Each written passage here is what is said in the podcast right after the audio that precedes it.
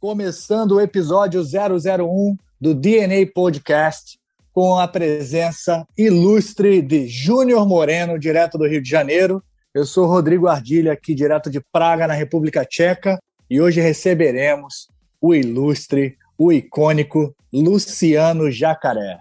Júnior, eu quero que você faça as honras e apresente Luciano Jacaré para gente. Ô, obrigado. Sejam bem-vindos ao nosso primeiro podcast, DNA Podcast. E para abrir os trabalhos, não poderia ser melhor do que a história viva do carioca, de um representante brasileiro no mundo, Luciano Jacaré, DJ, escreveu parte dessa história, nos representou em Nova York, continua nos representando, está nativa. Seja bem-vindo, Luciano. Obrigado por ter aceitado o nosso convite. Obrigado a vocês, obrigado, Júnior. Então, Luciano, afinal, a pergunta que não quer calar: são quantos anos de carreira a favor da dance music que você tem? Bom, profissionalmente, como DJ, comecei em 1977. É, são 44 até hoje ou 45? É por aí, né? É, é uma, uma, história, uma história longa e proveitosa. E o que, que te levou a escolher essa, essa carreira, essa profissão? Eu frequentava um clube chamado Renascença eu tinha exatamente 20 anos. Era o baile do Filó, uma equipe chamada Kurt Soul. Mudou o nome e passou a ser equipe é, Soul Grand Prix. E o DJ que tocava nada mais, nada menos que Luizinho Disque Jockey Soul. Está lá no céu fazendo a festa com muitos outros DJs. A gente falava baile do Brown, né? Porque a maioria, 90% das músicas era do James Brown. E eu ficava encantado ver o trabalho do cara, como é que ele manuseava, né? Os tocadiscos. Eram duas garragens, e o mix era uma, uma espécie de uma marmita, né? Que a gente falava marmita, um potenciômetro só. Virava para a direita e para a esquerda. Ele fazia a superposição ali, que era a mixagem. Eu ficava vendo ele manuseando aquele, aqueles tocadiscos. E aí o baile era soul music direto. Depois de três horas de, de, de música rápida, entrava uma sequência de mais ou menos de meia hora de música lenta, música romântica, soul, eles chamam de smooth soul music, que era Gladys Knight, era Ecstasy Passion Pain, Barry White, enfim. Depois voltava para pauleira outra vez. Vendo ele manusear esse, eh, o tocadisco, aquela coisa toda, não existia mixagem até então, ele, ele deixava a música tocar até o fim e passava para outra. Mas aquilo para mim era uma arte. Minha irmã tinha um gravador, Philips, né? Meu pai tinha dado para ela. Tive a ideia de pegar o gravador da minha irmã, cortar o fio do gravador e emendar no fio do gravador dela. E a gente ligava os dois gravadores numa caixa amplificada. Não tinha um misturador, não tinha o um mixer. Gravava uma fita toda na pausa, né? A sequência toda emendada uma música na outra, não era mixado, mas era, era no corte. Comecei assim, brincando, né, de, de disc jockey. Então eu fui tomando gosto pela, pela coisa. Depois eu montei uma equipe com um amigo meu, o Serjão. Começamos a fazer festa, né? isso no, no, no, ano de 1974, 75, por aí. Quando chegou em 1977, o rapaz que era auxiliar do Manelzinho, que era o DJ titular da boate Zoom, sofreu um acidente de, de moto e veio a falecer, era o, o domingo. Aí o Manelzinho precisava de um auxiliar, um assistente, né? A Gina, né, que era a mulher do atual, dono da casa, sugeriu, pô, já estava conhecido na rua, né, fazendo festa com todo mundo, chamou o Jacaré para fazer, para botar lá como um anel, na, um anelzinho, como auxiliar. Aí topei a brincadeira e fui. Ah, comecei abrindo a casa, fechando a casa, como todo tadinho que a gente chama de hoje, né? Faz. Então, eu abri. é, é tadinho, é o auxiliar. Então, eu abri a casa para ele, tocava aquela sequência de lenta, ele chegava, fazia as suas vezes, até eu fazia a subidinha, né? Fazia aquela subida, depois ele pegava e largava o dedo. Aí, quando chegava lá para as quatro, cinco da manhã, ele dava na minha mão, eu dali eu pegava, tocava mais flashback, que a gente chamava de old, né, o 45, né, disco, aqueles rock antigo, tipo Venus, né, Shocking Blue, uh, Sugar Sugar, e fazia aquela sequência daqueles rocks antigos.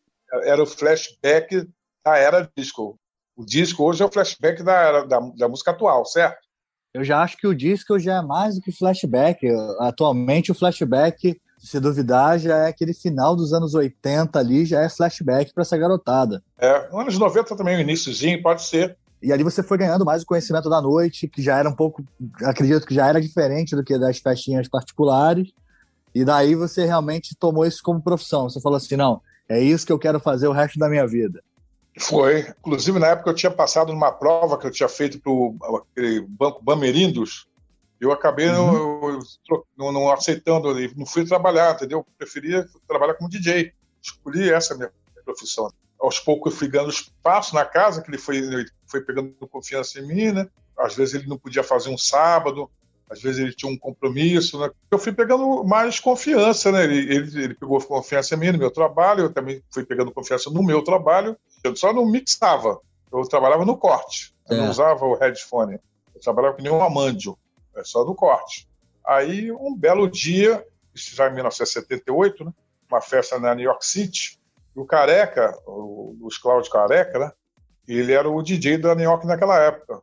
E essa festa foi a festa de um cara chamado Mustafa, Ari Mustafa. E eu, quando entrei na New York City, estava no comecinho da noite e tal, né? A galera chegando, gente aberta, deve ter umas, quase umas duas mil pessoas ali dentro.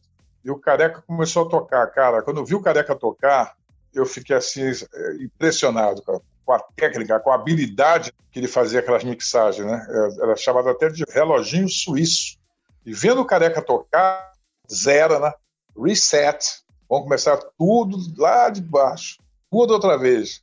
O negócio é usar o headphone e fazer essas mixagens, uma música dentro da outra. Eu trabalhava no corte, né? Então, comecei engateando. Eu me lembro que eu peguei o, dois Voyages, aquele Souvenir e o From East to West, começava a tentar encaixar uma na outra. Aí ia encaixando direitinho. Aí fui começando engateando, assim, fazendo uma mixagem ali, outra aqui.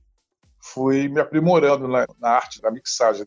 E na época também tinha o Ricardo Lamonier, né, que veio de, de Nova York, né, aquela coisa toda. Ele, ele, inclusive, que inaugurou a New York City, na época era New York City Discotheque, depois passou a se chamar New York City Disco Lazy. Foi uma das primeiras casas aqui, parece, não sei se no Brasil ou talvez no Rio, ter laser, né? Em certo momento na, na noite, já apagavam todas as luzes, entrava aquela fumaça toda e começava aquele show de laser, a cor verde, né? Fazia aqueles túneis, aquelas imagens. E o Careca larga, ele soltava o Star Wars, né, do Meco. É uma coisa fantástica. Né? Para a época, foi 1978. Nossa Senhora! É, a disco, a disco no auge, né? A disco assim no auge, no auge. Foi na época de, de Boogie Woogie, né? Taste of Honey, Dan Hatman, Dana Summer, Macaco Tupac, Shame, né? Evelyn Champagne, King, né? E quando você começou a ir para uh, eh, outros clubes ou viajar, fazer festas uh, fora do, do, Rio, quando isso começou a acontecer? É, isso veio depois. Então eu trabalhei mais ou menos quase dois anos na Zoom.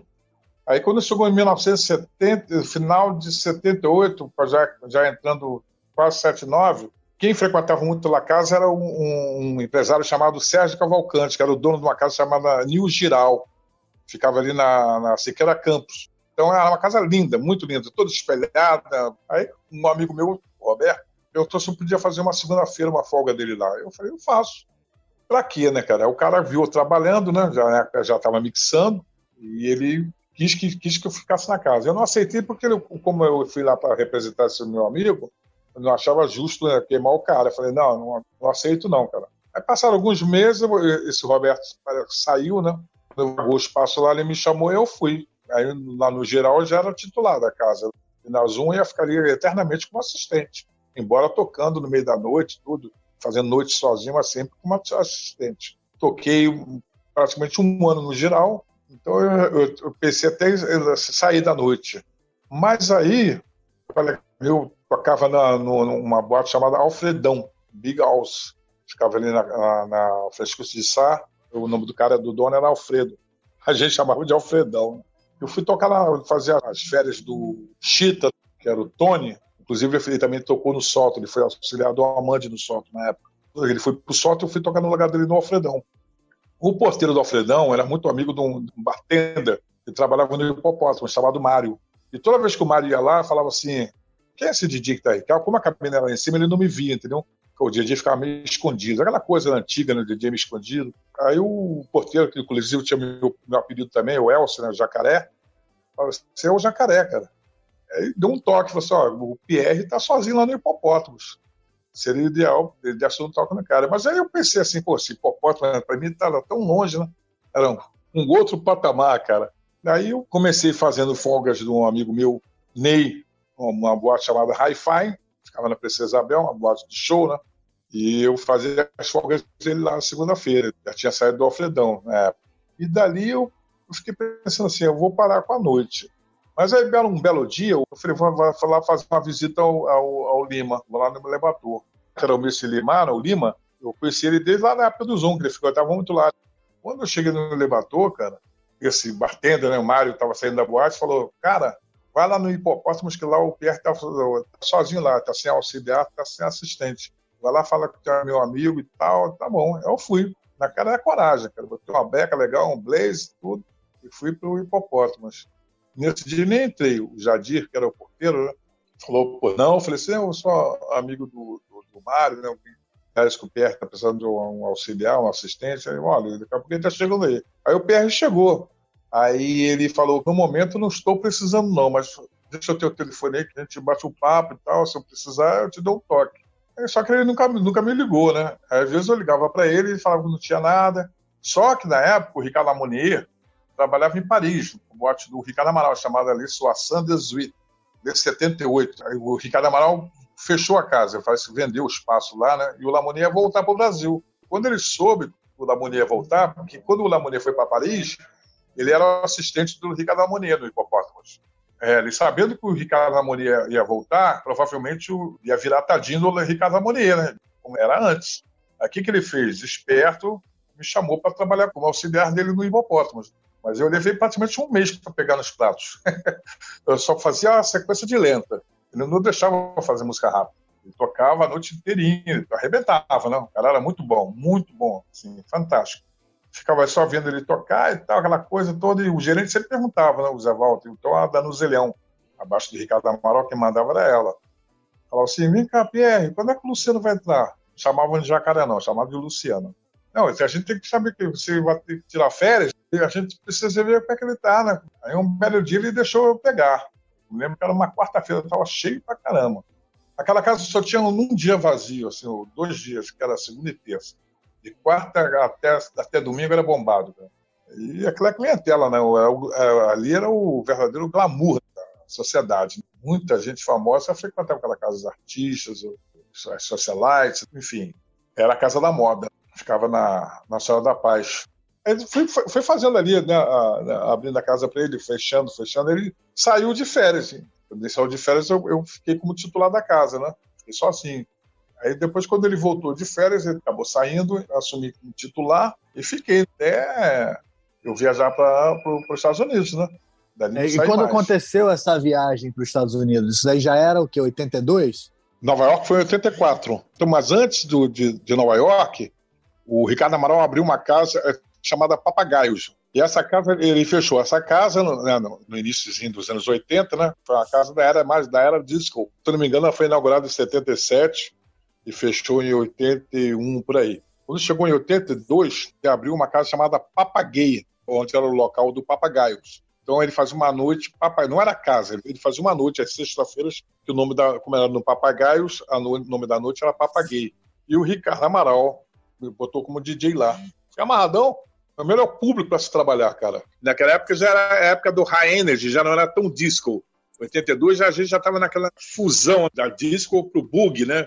Que veio depois daquela é. onda de Chalamar, né? aquelas coisas todas de que a batida já era mais cadenciada, mais o funk, né? É, já era aquela coisa mais do bug, do Whispers, né? do Cool The Gang, né? Midnight Star, aquela, aquela galera toda que veio depois, da Black, né?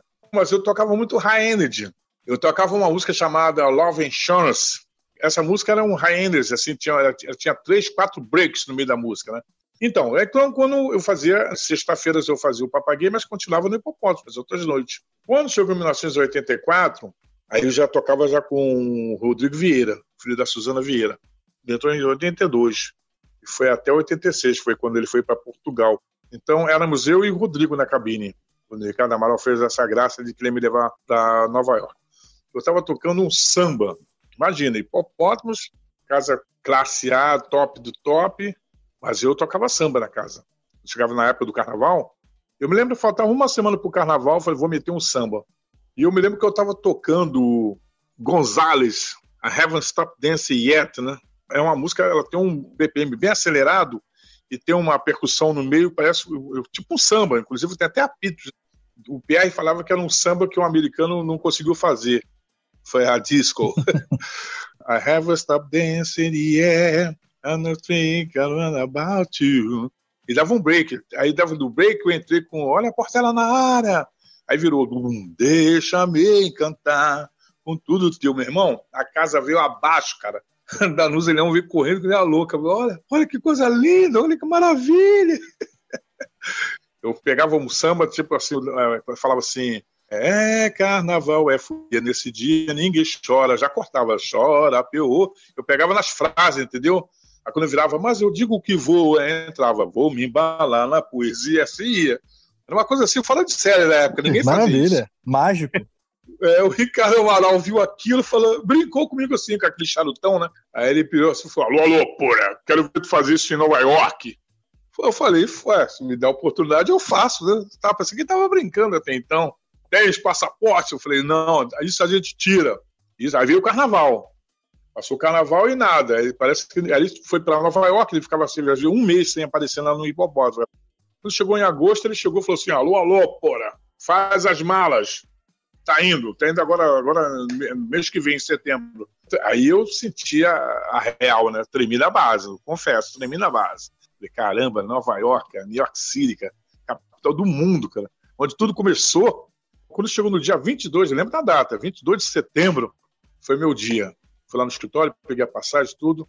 Na sexta-feira eu viajei, embarquei para Nova York, chegando lá no sábado, né? um dia ensolarado, lindo, lindo.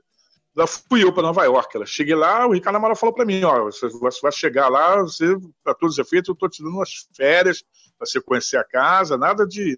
Nem falar que vai trabalhar, não. E o DJ era gente muito boa, cara. Preston, nossa, cara muito fantástico. E bom DJ, cara, bom, muito bom. Meu irmão, eu sei que quando ele meteu o Caribe em Queen, é, na época nós não tocava aqui no Brasil ainda, ninguém conhecia. Não tinha essa globalização que tem hoje. Quando eu vi o Caribe Queen, eu fiquei louco, né? No dia seguinte, fui na loja, comprei um monte de disco mandei para o Rodrigo Vieira, que ficou no, aqui no meu lugar, que já trabalhava nós dois juntos. Aí eu me lembro que eu comprei muita coisa naquela época, que assim que não, não tocava aqui ainda, era o Wake Me Up Before You Go, né? Do Wham, né? Isso foi no sábado. Quando chegou na quarta-feira, o Ricardo Amaral, na terça-feira, conversou com um rapaz, com o DJ, falou que ele ia sair que eu ia ficar no lugar. Aí assumi lá o Clube A, né? Assumi o Clube A, era eu sozinho. Tinha uma, menina que fazia minhas folgas lá, que era a Tony C, fazia os domingos. A casa não abria nem segunda nem terça, abria de quarta a domingo. Domingo era mais jovem, porque era uma casa mais adulta. O pessoal da máfia frequentava lá, eles chamam de Wise Guys, né? John Gary, né? Mas eu ganhei muito dinheiro, né? Por outro lado, eu ganhei muito dinheiro com aqueles caras que eles, eles davam assim, tipo 100, 200 dólares para botar as músicas deles, que eles pediam na época. Então eu chamava assim, eu me lembro que tinha um grandão, eu chamava do Joe Watson. Hey buddy, do me a fucking favor, play my fucking song right now, ok? Eu jogava o dinheiro assim na cabine. Foram quantos anos tocando em, em Nova York, Jacaré? Eu fiquei é, praticamente 10 anos, é, 10 anos que eu fui, é, eu fui em 84, depois eu voltei para o Brasil em 85, depois voltei para Nova York em 86 e assumi uma casa chamada Regines, na primeira, primeira eu assumi a casa chamada Oasis. Essa casa só durou uns seis meses só. Eu saí de lá e fui fazer as folgas do Roberto Costa no Regines. Ele foi para Milano, né? foi para Itália. Quando ele voltou, o patrão, né, o Mr. Chucrum, marido da Regines, gostava muito do meu trabalho. Então ele queria que eu eh, somasse, né? Não ficasse cada, cada um fazia, fazia uma noite, por exemplo, eu fazia terça, quarta, ou quinta, ou sexta, e ele fazia o sábado, quinto, um negócio assim. Aí o Roberto não quis, ele não, não, não essa, essa parceria. Aí ele saiu, ele, ele quis sair, não foi mandado embora nem nada, ele saiu por espontânea vontade. Eu assumi o Regines, já trabalhei lá até eles fecharem, quatro anos no Regines. Muita gente foi lá me visitar, o Meme, foi Careca, Rodrigo Vieira, Ricardo Araújo, André Werneck, Marcelo Maia, é, Bernardo falecido, né? Deus e tenha, Bernardo Castejar, várias pessoas viram só, só peso pesado. É, teve, eu tive várias passagens né, no, no, no, próprio Regines, como o Steve Wonder uma, uma, vez cantou na cabine comigo, né? A Just Call to Say I Love You. Ele teve lá no Réveillon de 89 para 90. Ele estava lançando uma, uma, um disco que tinha uma música, um single chamado Skeleton. Parece que essa música não tocou muito aqui no Brasil, não, né? E ele chegou na cabine perguntando se eu conhecia a música. Eu falei que não. Aí ele pegou, tinha um DAT, né? Perguntou se eu tinha o aparelho de DAT. Eu falei que eu não, não tinha. Do you have that tape? Eu falei, excuse me. Ele falou, digital. Eu teve, ah, não, eu falei, I don't have it. Ele foi lá no carro, né, trouxe o aparelho. Ele, cego, desplugou o meu aparelho e plugou o dele. Ainda pegou uma fita para sua mão, falou: não, não é essa não. Aí pegou, é outra. Aí colocou, era o instrumental, né? O playback. Pediu o microfone, deu o microfone para ele, ele cantou os caras em cima né, do playback. A galera dançando. Sensacional. Aí, quando a música estava já acabando, os últimos, os últimos arranjos para acabar, ele chegou no meu ouvido e falou assim: Do you have a, I just called to see I love you instrumental? Eu falei: I have a 45 side B, né, o 45 lado B, né?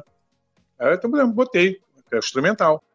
Aí ele cantou, ele me abraçou e começou. I just call, né? To say, irmão, a casa toda fazendo aquele, aquele gesto com as mãos assim pra lá, pra cá, né? Ué, arrepiante. É, arrepiante, cara. Aí ele virou e falou assim: How you say in português thank you? Eu falei obrigado. How? Eu falei obrigado. Obrigado! Aí quando ele saiu da cabine, assim, foi todo mundo, né, os garçons, tudo aí, né, Luciano, hey, Luci, hey, what's going on, man? The sing along do DJ Boots with Civil Wonder, come on, guy. Big shot. Aí é, eu. Sem dúvida.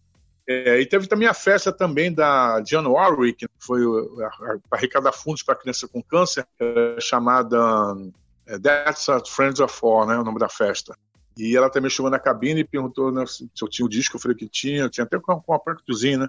Atlantic. E toquei a música, né? Aí ela pegou assim, me deu uma mão, né? Me deu uma taça de champanhe, né? Aí brindou comigo assim, John Warwick, né? Quer dizer, já apertei a mão de dois. Steve Wonder John, da, daquela música já tem dois ali que eu já apertei a mão. e aí depois também, John Travolta também, esteve lá uma vez, perguntou se eu tinha My Prerogative, do Bob Brown. Engraçado que quando ele chegou, a primeira coisa que eu fiz foi tocar o pessoal, John Travolta is in the house, os garçons, John Travolta is in the house. Emitir logo o Bidis, né? Fazer aquele medleyzinho, né? Que o Careca fazia em New York City, com aquelas três. Entrava com Stay Alive, passava para Night Fever e, e finalizava com Modern Woman, né? Certo. Aí eu fiz a brincadeira, é, deu um show lá na pista, todo mundo né, gritando, aplaudindo em volta, né? Fizeram aquela rodinha. Aí depois eles estavam assim, meio assim, meio assim, né, escapulindo, assim, meio fugindo, né? A galera foi lá na cabine e falou assim: eu faço isso pro filme, mas eu gosto mesmo de hip hop. Você tem o Bob Brown aí? Eu falei, tem. Vai pra tem. Aí toquei pra ele, né? Ele falou, apertou minha mão, né? Deu outra volta. Fora Dave Morales, né? Que eu fazia parte do Record Pool, né? Eu me associei ao Record Pool. Se você trabalha fixo numa casa, você pega uma carta do, da gerência, né, do gerente da casa, e leva no Record Pool e se associam. Sim. Você tem direito a pegar é, caixas, né, mais ou menos com 20 suplementos. A maioria tudo single, né? Era muito difícil o álbum. Aqueles not for sale, né? Promotional copy only. E será que isso ainda existe, Luciano? Será que essa prática ainda é até hoje? Eu acho que existe. Chama-se For the Records. Eu acho que existe ainda. Eu acho que ainda existe esse For the Records. Se eu não me engano, é da, da Judy Einstein. E o David Morales era o manager, né, o gerente. Que engraçado, quem me apresentou o David Morales foi o Pierre. Eu vi como é que o mundo dá volta, né? Nessa época que eu fui para o Regines, o Pierre era DJ do Drums. Era uma casa onde era o Clube A, do Ricardo Amaral, que o Ricardo Amaral vendeu para outro sócio, né? Ok. E virou Drums e o Pierre era o DJ dessa casa lá, onde era exatamente o Clube A. Tinha mudado de nome. E eu fui lá uma noite lá, que eu visitá-lo, né? quando, tinha, quando acabou o Oasis, né, que fechou a mulher, fechou a boate lá antes de eu ir para o Regines, eu fui numa noite lá e o Pierre era o DJ da casa. Ele perguntou se eu era sócio do Ecopool. Eu falei que não. Ele falou assim: não, você tem que pegar uma carta com o gerente e você associar e vai lá. Eu te apresento o cara. Tá bom. Quando eu comecei a fazer o Regines, procurei o Pierre, ele me levou lá no Recopool e me apresentou o David Morales. Na época ele era o manager, né? Isso foi, é, que espetacular. 87. Gente muito fina, cara. Aí, até como não falava muito bem inglês, ele, ele fala, né? Ele tem descendente de, de Porto Rico, né? Borico. Uhum. Então ele falava um, um, pouquinho de espanhol, né? Então a gente se entendeu mais assim, meio, meio inglês, meio espanhol. Sempre me foi muito atencioso comigo, me associou lá. E eu fiquei, fiz parte até, até vir embora, né? Até sair, quando eu voltei para o Brasil. Fiz parte do Acopur. Pagava 80 dólares por mês tinha direito a levar suplementos, pegava 20, 25 discos por semana, né? Uma vez eu me lembro que eu estava no elevador descendo assim com uns três pacotes assim de, de disco, né? Aí o Frank Knuckles né, entrou no elevador e falou assim, all garbage. Eu falei, não, not, not at all. eu falei, porque a maioria dos DJs, assim, eles compravam, eles chamam lá de import, importados, né? Ia naquelas lojas, Vinyl Mania, a Decadência, Downstairs, é, H-Ball, tinha várias lojas que só vendia aquele, aquele material de UK, né? Que é aquelas capas fininhas, eram, eram bem, mais, bem mais caros, né? Os discos custavam 10, 12 dólares, dependendo do, do artista, da gravadora. E o, doméstico, que a gente chamava que é o, né, o americano, é, custava algumas lojas 3 dólares. A Rock and Soul era mais baratinha, acho que era 2, 2 dólares e 70. Então é por aí o, os preços, né? Como era UK, né, eles chamavam de import. Né? Eu me lembro que eu estava é. tocando uma vez, uma vez o estava no Regina tocando Black Box, Safe Bar, né? Começava, a minha versão começava na capela. Au! Aí entrava a batida, né? É, tinha um amigo meu que trabalhava no Le Club, o, Lloyd, e ele era engraçado, ele era cheio de gíria. Hey, bro, ele me chamava, hey, bro, hey, sup, my man, what, what you play in Portman? God damn, you play in Portman. Spend a lot of money in Portman. que eu não, eu não pegava do pool, entendeu? Eu, eu comprava, né? Pegava muita coisa do pool, mas eu ia nas lojas e comprava. Para pegar o material na frente, né? Antes de chegar nos Estados Unidos. Mudando um pouco essa vibe da história, na sua opinião, o que acabou mudando no mundo com a chegada da disco e da boogie? Você acha que, que realmente foi assim um transformador da vida noturna no mundo como um todo? Você que foi um cara que saiu do Brasil, conquistou a capital do mundo, sendo um latino-americano, negro, com uma cena lá muito efervescente. Como é que você enxerga que a disco e a boogie impactaram essa, esse nightlife, essa, essa cena inteira?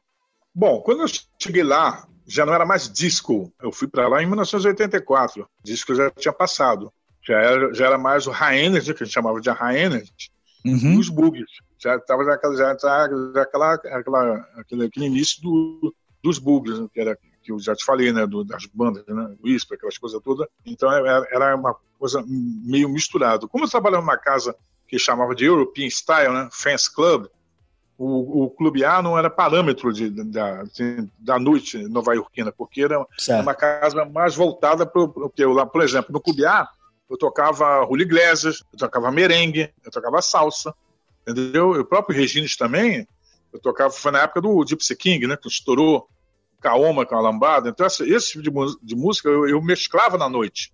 Então, a noite do Regina não era uma noite praticamente nova-iorquina, né? É muito difícil você ouvir disco numa casa noturna em Nova York. É muito difícil. Eu mesmo, no, próprio Regines, meu flashback era mais Motown. O americano, o tipo de casa que eu trabalhei, ele, ele curtia mais o Motown. Michael Jackson, Jackson 5, o, o Four Tops, o Temptation, Anna Ross, Supremes, isso que pegava lá. Steve Wonder. O flashback do americano, na minha época, não era disco. Muito, é muito difícil tocar um, Barry White, Madonna Summer, é muito difícil. Uma vez eu Interessante. O que eles gostam mesmo é Motown. Isso até o Ricardo Amaral, inclusive, falou isso antes de eu sair daqui do Brasil. Olha, uma coisa que você vai ter que aprender a tocar lá é Motown. Eu falei, tá bom. Eu tinha até um medley que eu comprei, um vinil, é o selo, aquele selo Motown mesmo, né, azul e prateado, que era um lado, era um, um, um medley do Michael Jackson, o outro lado era um medley do Four Tops Temptation, ao vivo. Ali, quando eu botava na casa, a casa vinha abaixo, né? Eu, por exemplo, uma música que não fez muito sucesso, que eu tocava muito lá, que não fazia sucesso, não fez muito sucesso aqui, fez na, na época disco, mas não, depois não. A música morreu. Zing Went to String of My Heart, do The Tramps. Aquela música era é chamada música para americano. Então, então, o flashback do americano é um pouco diferente do nosso aqui. Nosso aqui era mais uhum. disco mesmo. Né? White, Dana Summer, né? É, Dana Ross, aquela coisa de Bee Gees. Lá já não era. Já, eu toquei muito pouco Bee Gees lá muito pouco, entendeu? Uma vez ou outra que eu tocava um bidisco. Então, de mas... fato, nos Estados Unidos, a existência da disco foi também por um curto período. Eu tinha, essa, foi, eu tinha a impressão é. que a disco ela era um, veio um movimento muito forte e que foi avassalador, que, a, que arrebatou o mundo inteiro, mas Sim. que somente na América do Sul tinha sido só um movimento de passagem, mas pelo visto, é, em toda a América, não, não sei falar na Europa, mas em toda a América foi um movimento que veio e passou como um furacão e, e, acabou rápido. Eu não via casa noturna, é, noturna nenhuma tocar disco. Todas as casas que eu ia na, nos, nos dias que eu folgava, que eram os domingos, Eu ia no Savage, Visage, 4D, né, onde tocava um monstro chamado Scott Blackwell. O cara tocava com três ele fazia com quatro pratos, cara. O cara é um monstro. O que ele fazia, ele tocava quatro músicas simultaneamente, sabe que é isso? Pegava é. o instrumento de um, jogava o vocal da outra. Ele, ele tocava muito freestyle, né? Na época da, da Cover Girls, né? Company B, era muito essa praia aí, né? Que ele, ele, fazia o som dele, mas era muito bom. Né? O cara era muito bom, muito bom. Chamado Scott Blackwell. É, ele, e ele que fazia o programa da Hot, Hot 97, né? Que era o programa que não fosse o Cidade School Club aqui, né? Hoje né, são os, os, programas que tem da, né, do, do, André Werneck, o, né, o, Festa. Ele fazia um programa chamado Hot 97, que era ele era o DJ que fazia é, live broadcast from 4D. Era o cara, ele tocava no, no, no clube, ele tocava e ia para as rádios, entendeu? Ia para rádio, ao vivo. Fantástico aquilo. E ele, uma boate chamada 4D, né? 4D. A boate ficava lá no, lá na, no final da 58, com West End, lá no, lá no final, lá no West Side. Mas eu rodava nos clubes na época, saía, ia do Red Zone, ver o, o Dave Moraes tocando, ia, ia no USA, né, vendo o Darren tocando. Era o som mais né, underground mesmo, já era o house music. Sendo que você falou da bug, do, do, do disco. A disco, a house nada mais nada menos do que um disco aprimorado, cara. Um new disco. A house veio através do quem, quem é o pai da house? É a disco. A, a disco é o pai da house. Você vê que tem, muitas músicas disco que hoje poderia ter um, praticamente um house. Não eletrônico, não estou falando de house de progresso, house, não. Mas o house, o house clássico. clássico. Então, por exemplo, No Romance Keep on Dance, né, do Tio Vanessa. Essa música, hoje ela seria um house. Você vê a, pegada da música, a batida da música. Você vê o próprio Milk Sugar, Heine Raya. Aquela música, eu, eu, falava na época que era um disco que veio na época errada, né? Ah, sem dúvida. Verdade. Sem dúvida. Modern Dance Floor, a Lourinha, Sophie é. Alex Baxter. Então, aquilo também foi um disco fora da época. Né? Uma, uhum. é uma música praticamente disco, né? Fora da época. O House começou em Chicago, né? O som do, da, do House Music começou no, numa garagem em Chicago. A ideia, né? Da, da, uma das primeiras músicas que eu ouvi chamava-se House Music foi o, aquele Marshall, né? Rock Your Body. Dito tudo isso, depois dessa grande aula de história, é, eu queria saber a sua opinião e o que, que você imagina para o futuro eh, do nightlife. Você que tem aí quase meio século de envolvimento direto na cena, você viu tantas mudanças, transformações, atualizações, conseguiu se reinventar no mercado e continuar, e o mercado acaba mudando atualmente muito mais rápido do que era no passado, até por toda essa é, globalidade que existe hoje em dia. Não existe mais esse delay musical. Hoje, uma música que é lançada em UK, nos Estados Unidos, na Austrália, chega com um espaço muito curto de tempo no Brasil ou em qualquer outra parte do mundo, coisa que não acontecia no começo da sua carreira. Então, como você consegue enxergar que vai ser o futuro desse nightlife? Você acha que ainda tem espaço para crescer ou ele simplesmente só vai meio que se transformar, mas vai continuar sempre sendo do jeitinho que sempre foi? Bom, eu acho que a, a Night, no caso em, geral, sofreu uma, uma mudança muito radical. Hoje o DJ já não é mais somente um DJ, ele é DJ producer, né? é um DJ produtor. A maioria faz música, certo. compõe música, né? Então, a, a, essa é a nova tendência, nova não, já vem, já vem, essa tendência já vem rolando há um bom tempo. E a tendência é, é cada vez mais. Joey Negro, David Guetta, os outros, né, mais famosos aí, todos que tem. Não é mais como na minha época, o discotecário, né? Na minha época a gente chamava de discotecário e DJ, claro. Eu fui um DJ que eu não fui não, ainda sou. Nunca fiz música, né? Nunca produzi música. Né? Sempre trabalhei como disc jockey, sempre, sempre trabalhando diretamente tocando música.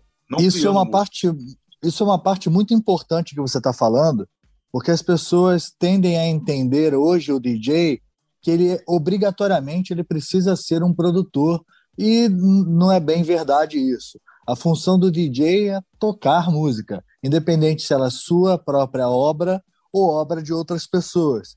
É, é legal que, que os DJs conseguiram evoluir para também produzir as suas próprias músicas, mas eu acredito que ainda tem espaço. Não é todo mundo que tem talento para compor música, mas tem muita gente que tem muito talento para tocar e fazer com que as pessoas se divirtam, dancem, mas não tem aquele talento para compor suas próprias é, músicas.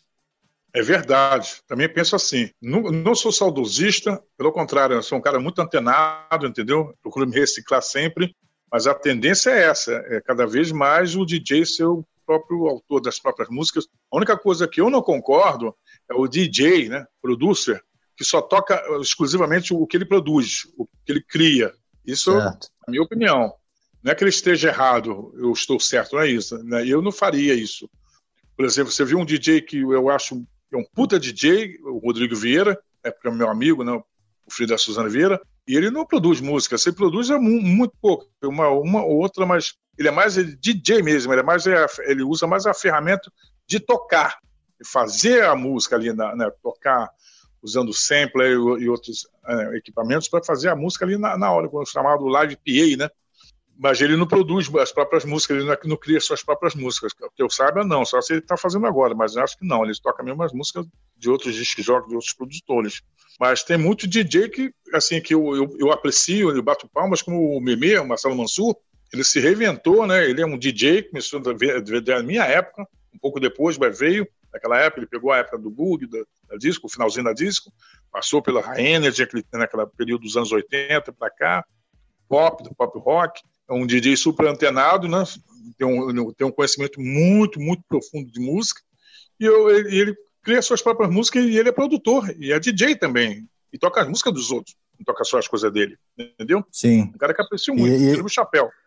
São dois nomes é. que você citou aí que, que eu acho legal, que são DJs da velha guarda e que são muito ativos no mundo inteiro. Eu, eu encontrei Meme na Itália, encontrei Meme na Grécia, encontrei Rodrigo Vieira aqui na República Tcheca, encontrei com ele na Alemanha.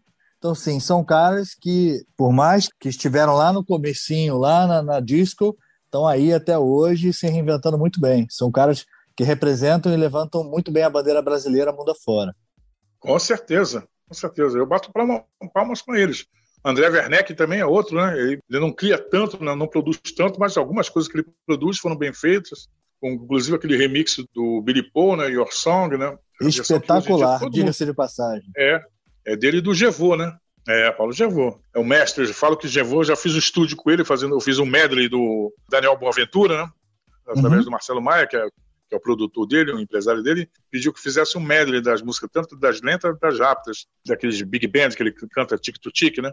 E eu fiz o medley, muito bem feito, por sinal. Quem fez o medley, eu fiz, não. Eu dei ideia, mas quem botou a mão meu, na massa foi o Gevô, cara. Gevô é um é, gênio. Só que as, as, as, ideias das mixagens, onde entrar e sair, as entradas e saídas eram minhas, entendeu? Mas isso mas... é o produtor, Jacaré. O, é. o produtor não é aquele cara que precisa meter a mão tecnicamente.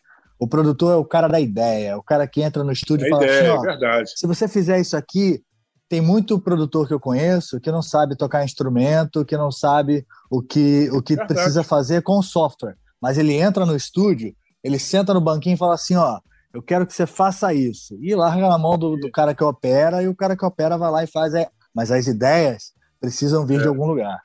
Vamos fechar esse papo que foi maravilhoso, com chave de ouro eu queria que você me desse cinco músicas que foram assim altamente marcantes na sua carreira, de alguma forma, seja porque botava a casa abaixo em algum clube específico ou que realmente foram músicas que marcaram uma, uma geração, uma década. Se você pudesse me falar rapidamente cinco tracks para a gente fechar esse papo, eu vou ficar muito feliz. Uma música que não pode faltar Inclusive, já falei até para meus amigos que se eu, se eu partir para outra, né? antes deles, estou incumbido de botar Caribbean Queen no meu enterro. Caribbean Queen é meu top, top do top, é a música que eu mais gosto. Off the Wall, Michael Jackson. Essa música tem que entrar no meu top 5. It's Good to Be the King, do Mel Brooks. Funk for Jamaica, do Tom Brown. Love No Longer Has Hold on Me, do Johnny Bristol. Rick Aslow, Never Gonna Give You Up, pra mim é uma música assim.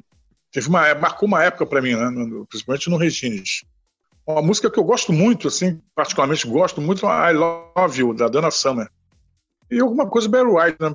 Your Sweetness My Weakness. Para mim é uma das músicas mais fantásticas do Barry White. Jacaré, em nome da família DNA, tenho muito a agradecer a você, toda a sua história, toda a sua trajetória muito obrigado por essa aula, essa simpatia que você é, toda essa aula de história que você deu, desmistificou um monte de coisa, contou um monte de história legal, como você foi importante e como você ajudou a construir uma cena que vai crescer, vai se modificar, mas que vai continuar até o final dos tempos. Eu que agradeço você o carinho, né, o convite, né, principalmente por ser o primeiro programa, a atenção que vocês tiveram comigo. Agradeço muito, Júnior, você. É isso, o que vocês precisarem futuramente, estarei sempre disponível, né? Eu vivo a música, a música para mim é a essência da vida. Let the music play, né? E listen to the music. Então, essas duas já dizem muita coisa. O meu conselho para a galera que está começando é estudar, estude bastante, estude, estudar música, estudar a origem da música, passado da música, estudar bastante, entendeu? Adquirir conhecimento musical é fundamental, é a bagagem, de onde veio, de onde, de onde nasceu, né? Também é bom a gente lembrar dos, dos grandes, né? Careca, Lamonier, né?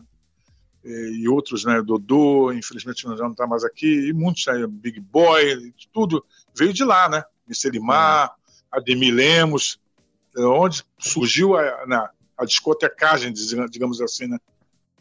Bem, tivemos o prazer inenarrável de ter a presença desse convidado ilustre, Luciano Jacaré, para esse primeiro episódio do DNA Podcast. E você já pode seguir as nossas redes sociais, teremos esses bate-papos com um pouco de história, serão sempre assuntos relacionados não só à, à música eletrônica, mas como um entretenimento como um todo, para trazer um pouco de backstage, um pouco de tendência e fazer com que você ganhe conhecimento, ganhe essa bagagem. Só lembrando, toda quinta-feira tem episódio novo do DNA Radio Show, sempre com um host diferente. O time formado por mim, Rodrigo Ardilha, Júnior Moreno e Rodrigo Seta, e recebemos pontualmente convidados de garbo e elegância. Ficamos por aqui, até uma próxima.